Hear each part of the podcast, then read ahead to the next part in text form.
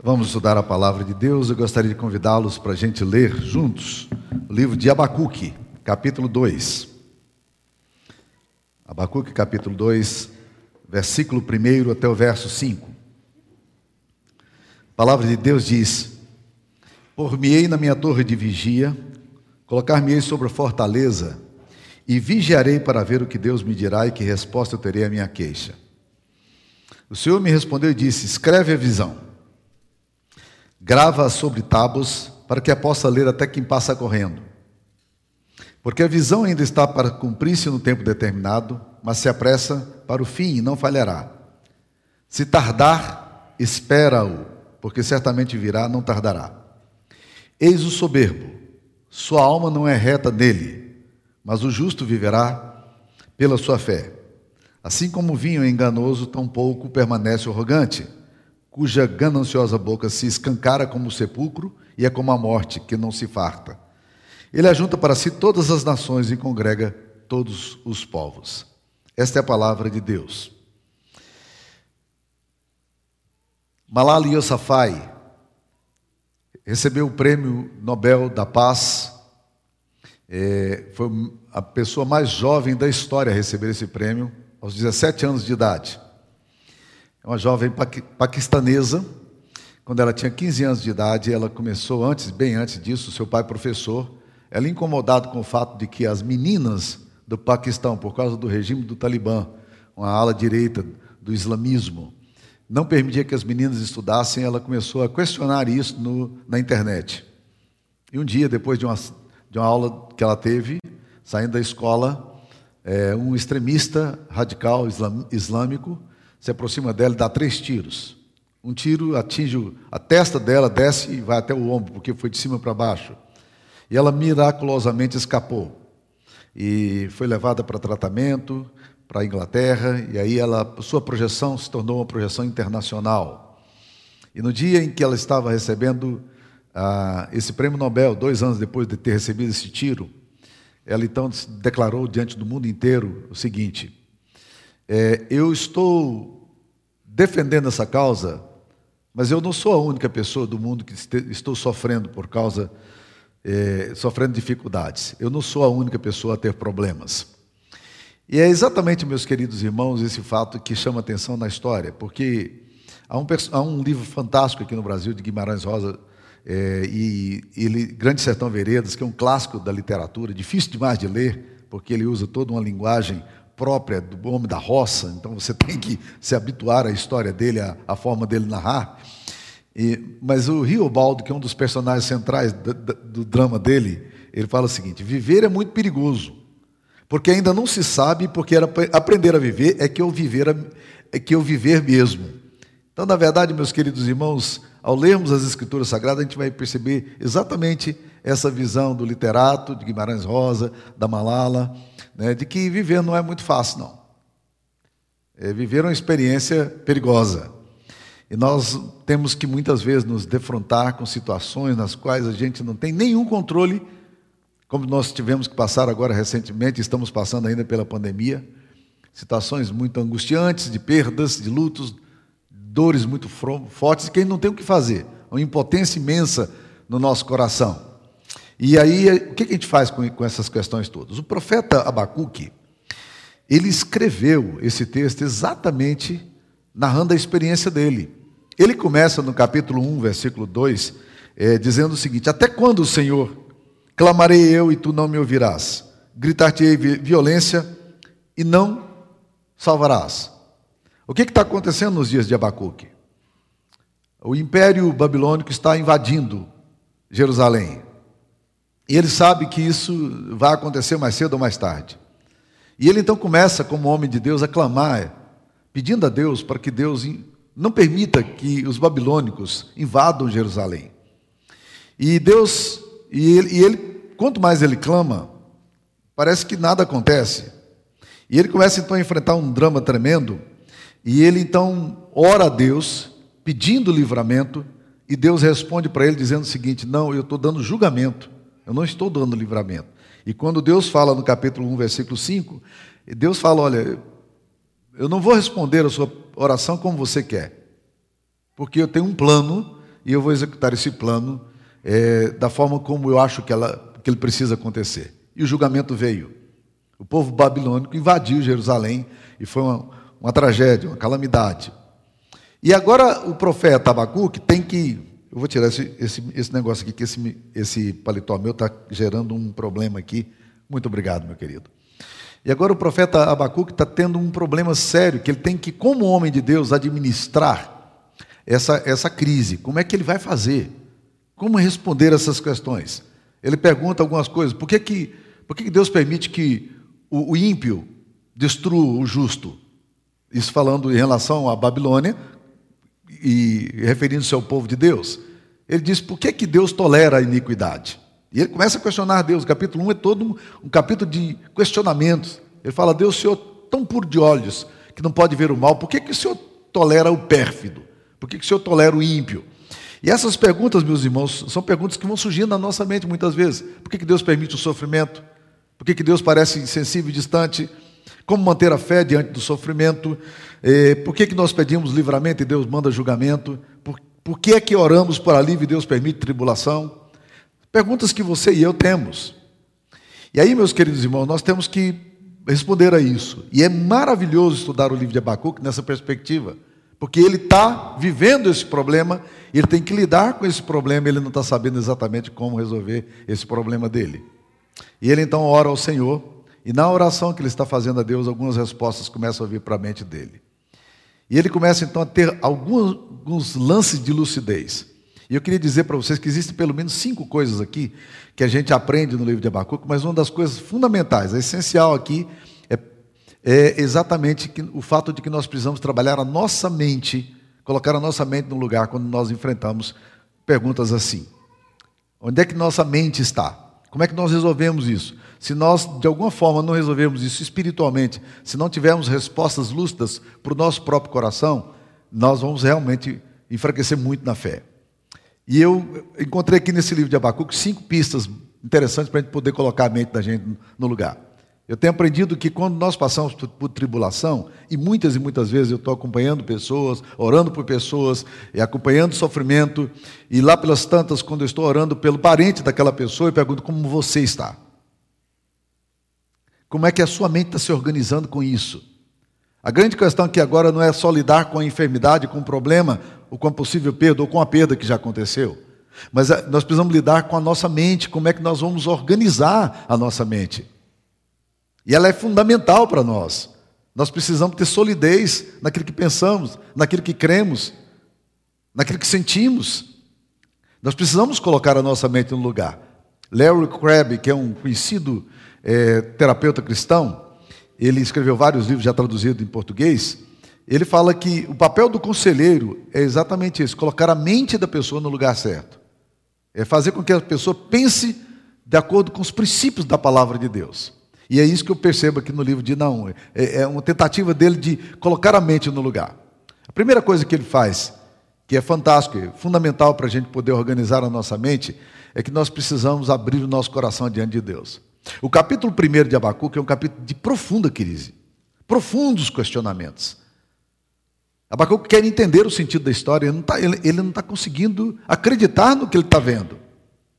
Ele precisa colocar tudo isso na perspectiva correta, e ele está brigando com Deus. Ele está abrindo o seu coração, está dizendo, Deus, por que, que o Senhor faz isso? A pergunta sobre porquê aparece várias vezes, mas a pergunta também é até quando?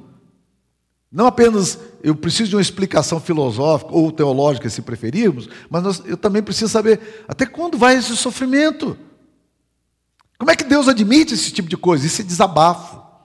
É por isso que você, quando lê o livro de Salmos, você vai ver muito dessa questão de desabafo.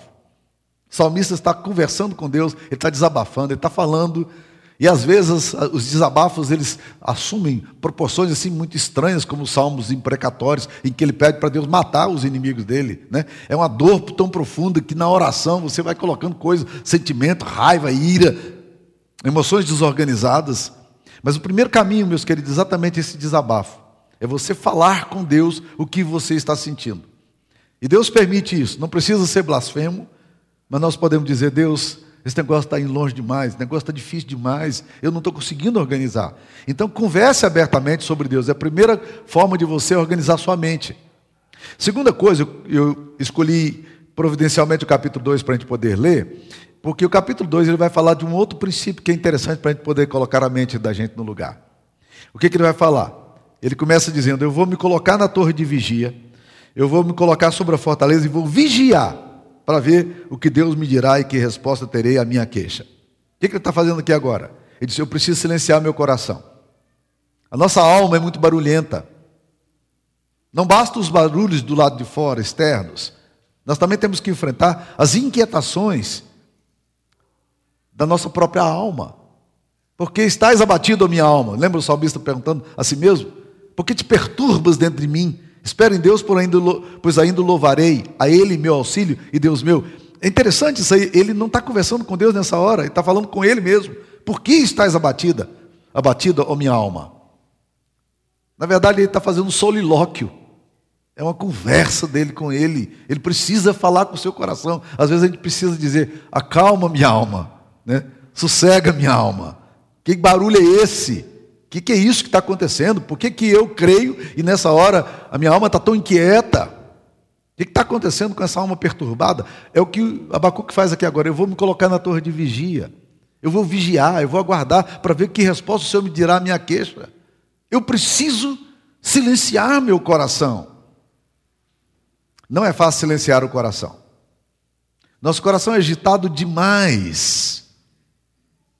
Nós nos perturbamos demais.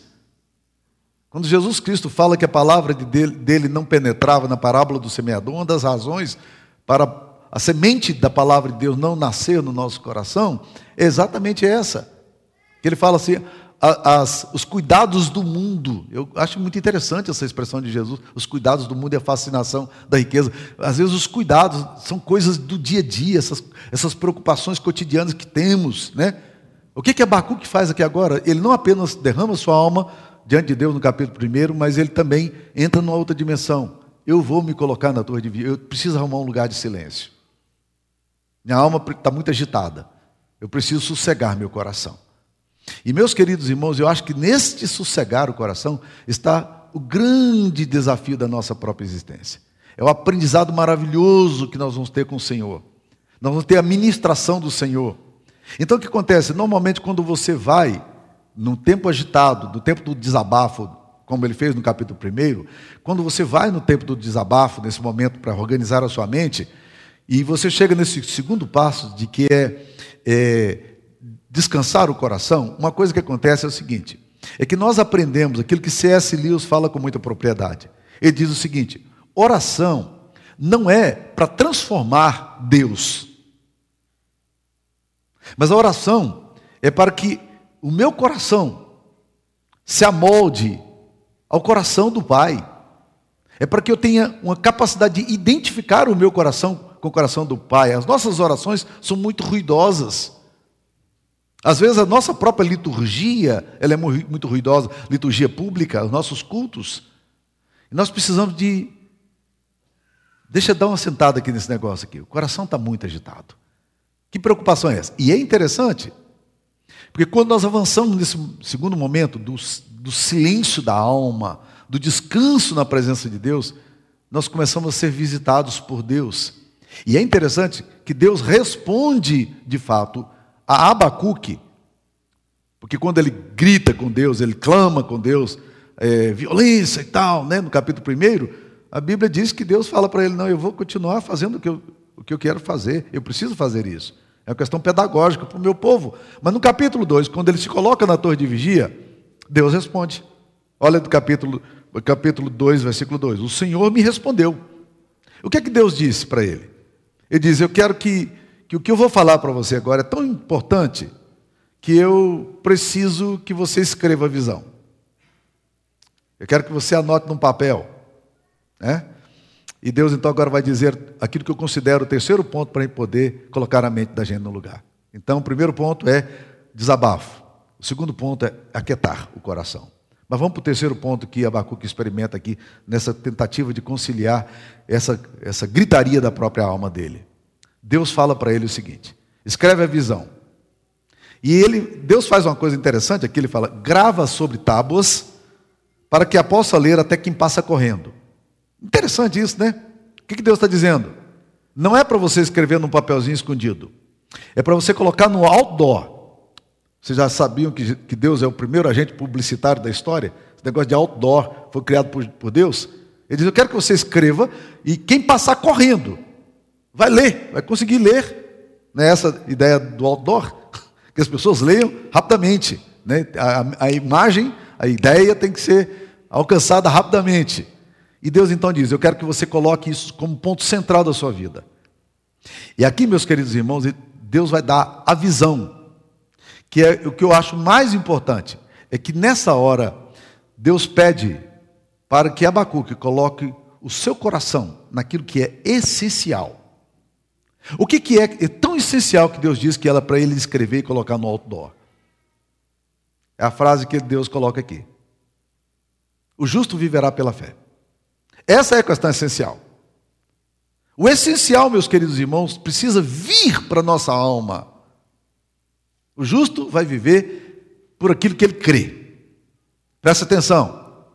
Quando a gente fala que o justo vive pela fé, a gente está dizendo algumas coisas. Primeiro, nós estamos dizendo que nós não vivemos por emoção.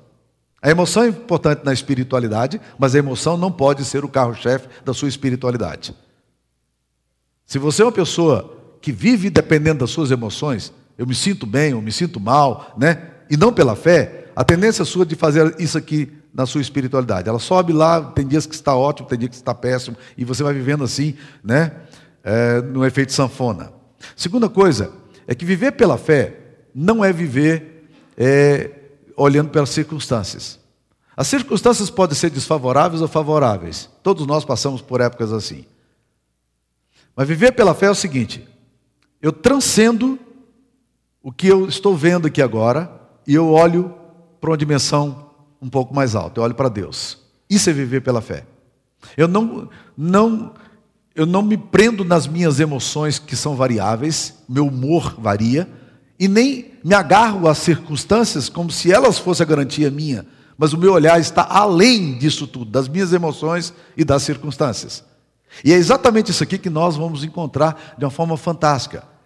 Coloque isso como centro da sua vida. Deixa eu só te dizer algumas coisas rapidamente sobre essa expressão justo viverá pela fé. Essa expressão ela é citada três vezes no Novo Testamento. Três vezes. O justo viverá pela fé.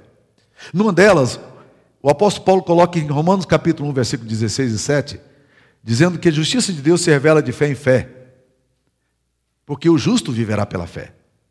E é muito curioso que Paulo coloca isso aqui como centro da compreensão teológica sobre a salvação. Quando ele está colocando lá, ele já não está colocando mais na questão das emoções ou das circunstâncias, ele está colocando o seguinte: que nós vivemos por aquilo que Deus fez por nós através de Cristo.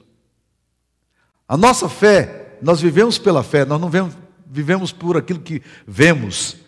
Nós olhamos para Deus, aquilo que Cristo fez por nós, e nós colocamos a nossa confiança no Evangelho, na obra de Cristo. Nós não dependemos de nós mesmos para a nossa salvação.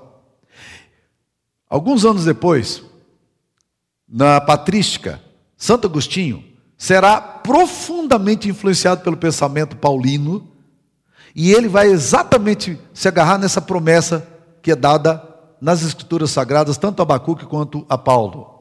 E a teologia agostiniana é a teologia que é a base da teologia calvinista até hoje. Nós, enquanto a Igreja Católica é tomista, ou seja, ela, ela recebe a influência do pensamento de São Tomás de Aquino, a Igreja é, Calvinista, a Igreja Reformada, ela tem a sua ligação profunda com o pensamento agostiniano. Onde é que Agostinho, Santo Agostinho, bispo de Hipona, vai mirar-se? Exatamente no pensamento paulino no pensamento de que o justo viverá pela fé. Isso revolucionou também, não apenas a vida de Paulo, mas vai revolucionar a vida de Agostinho, o grande teólogo da patrística.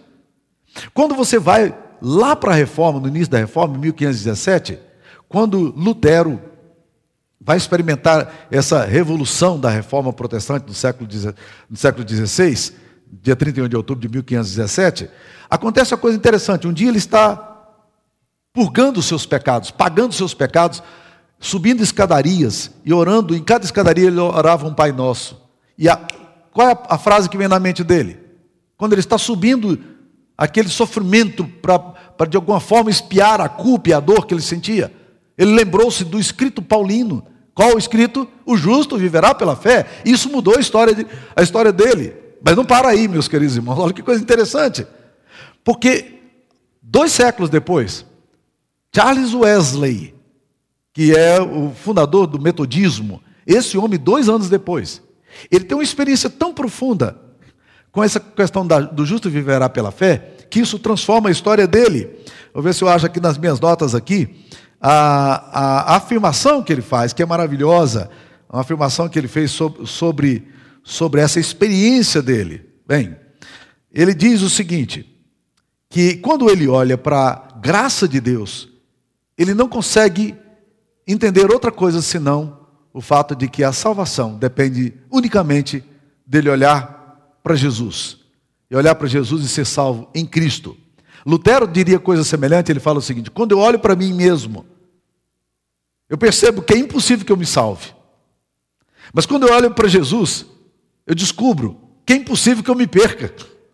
Não é maravilhoso? É impossível que eu me perca quando eu olho a graça de Deus. O justo vive pela fé.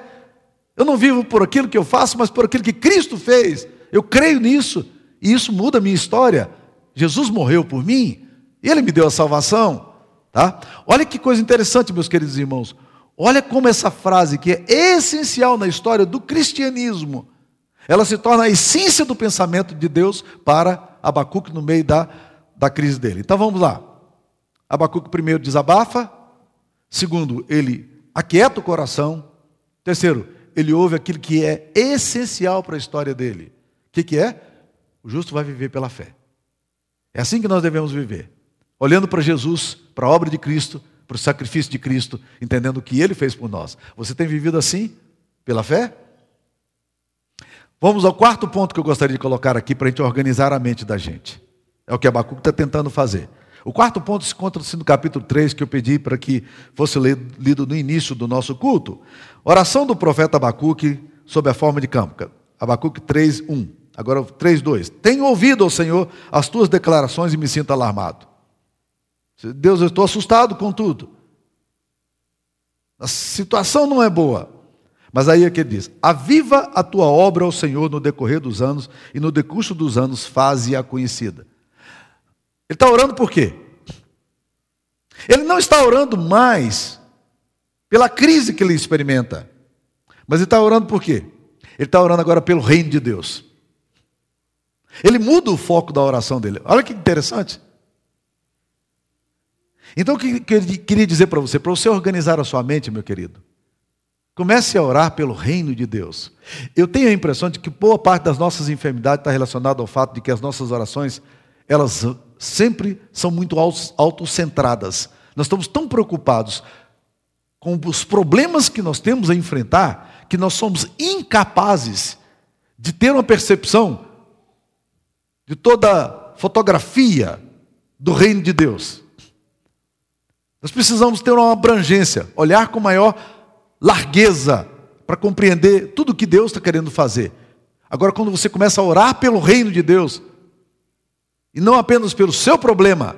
Você tira o foco de você e que você começa a olhar para a manifestação de Deus na história.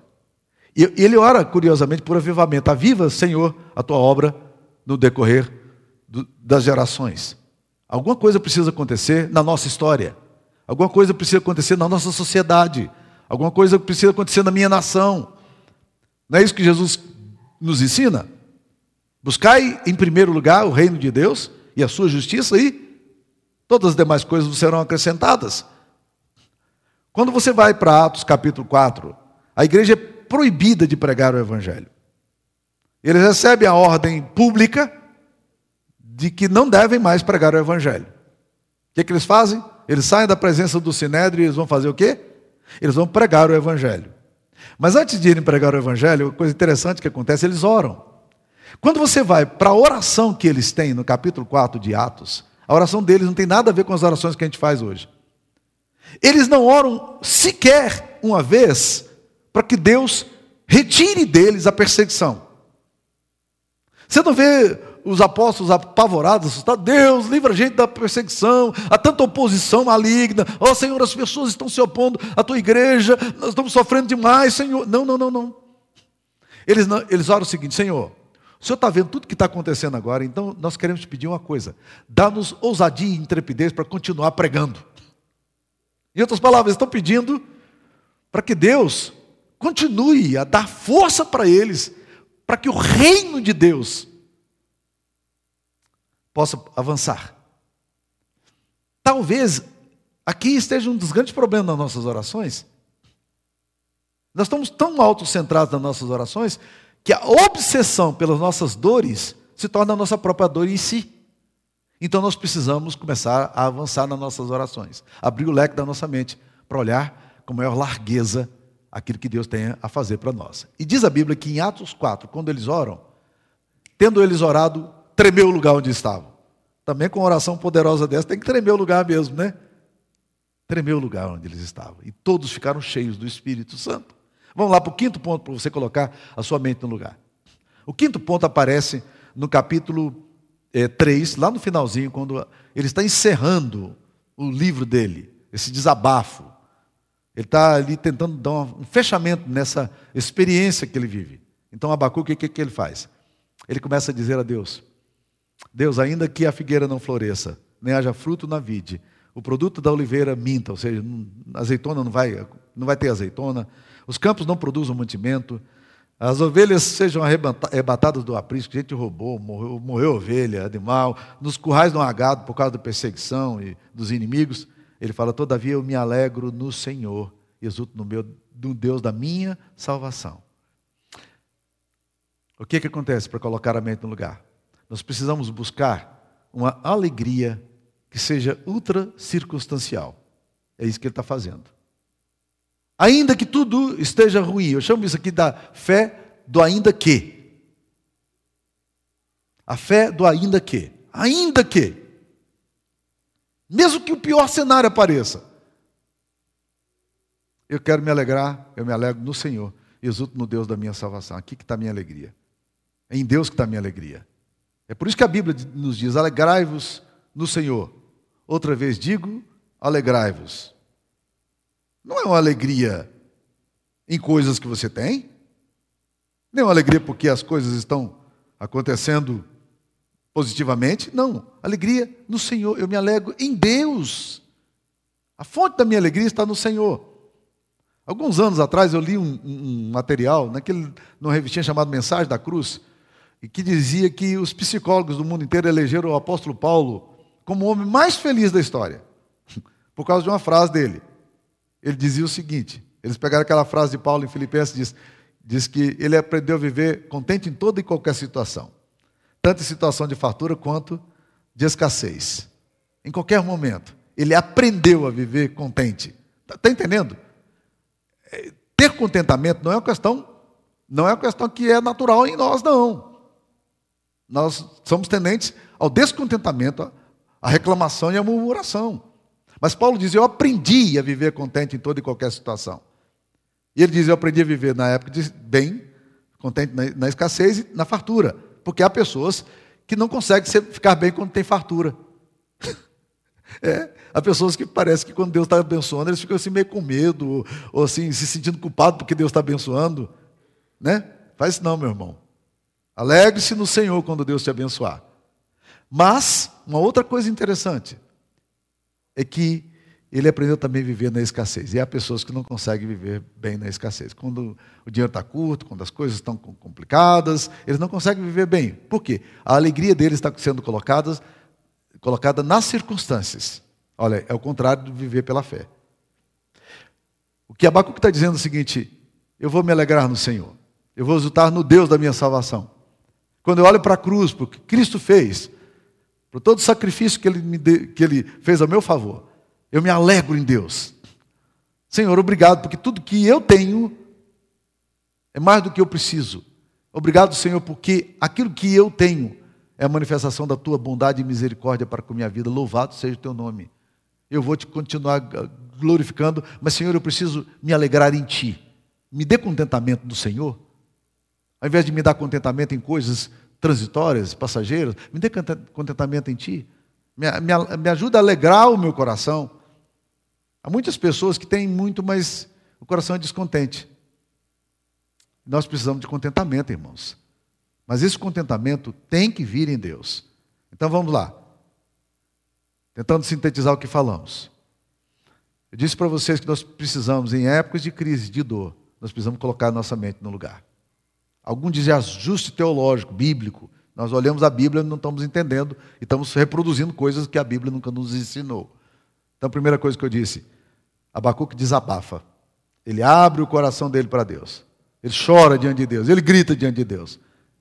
Ele fala, Deus, está difícil. Segunda coisa, ele percebe que o barulho ficou grande demais na alma. Porque do lado de fora já está barulhento mesmo.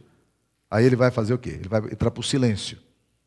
Ele precisa, diante de Deus, ouvir o Senhor. E o barulho da alma dele, tão ensurdecedor, não permite. Ele agora diz: Eu vou me colocar na torre de vigia. Deus responde para ele e diz: Coloque o teu olho no que é essencial. O que é essencial? O justo vai viver pela fé. Não pelo humor dele, não pelas emoções dele, não pela circunstância, mas ele vai viver pela fé, porque ele crê que existe um Deus que está sobre a vida dele. Quarta coisa, ele começa a orar não apenas pela sua própria dor, mas ele começa a orar também pelo reino de Deus. Ele começa a orar por avivamento. Ele começa a orar para que a manifestação de Deus se dê na história. E quinta coisa, ele pede para que Deus é, ele, ele pede para que Deus lhe dê uma alegria ultra circunstancial, alguma coisa que vá além do que ele está vivenciando naquele momento.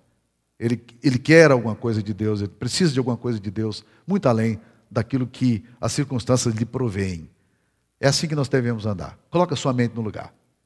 O problema seu hoje pode ser que a sua mente está muito bagunçada, muito desorganizada. Pode ser que a forma de você ler a Bíblia está muito desajustada. E, só, e, e o ponto da hermenêutica nossa, para a gente compreender tudo o que acontece conosco, é olhando para a cruz. Você vê Jesus se ofertando a si mesmo. E a Bíblia diz que ele veria o fruto do penoso trabalho da sua alma e ficaria satisfeito. Porque com a sua morte ele justificaria muitos. Isaías 53, 11. Não é maravilhoso? Jesus está olhando outras coisas. Onde é que está a sua mente, meu irmão, minha irmã? Onde é que estão suas emoções? Como é que você está lidando com perdas, com dores, com luto?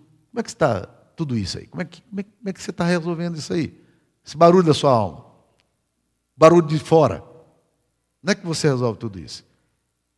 Encaixa a sua mente no pensamento bíblico, na visão de Deus. Deixa a sua mente ser fecundada pelos ensinamentos das Escrituras Sagradas. Isso revoluciona a sua história. Que Deus abençoe a sua vida. Amém. Ó Deus, aplica essa palavra ao nosso coração, encharcando-nos, ó Deus, das verdades eternas. Precisamos desesperadamente de entender essas coisas e aplicá-las à nossa história. Nós oramos em nome de Jesus. Amém, Pai.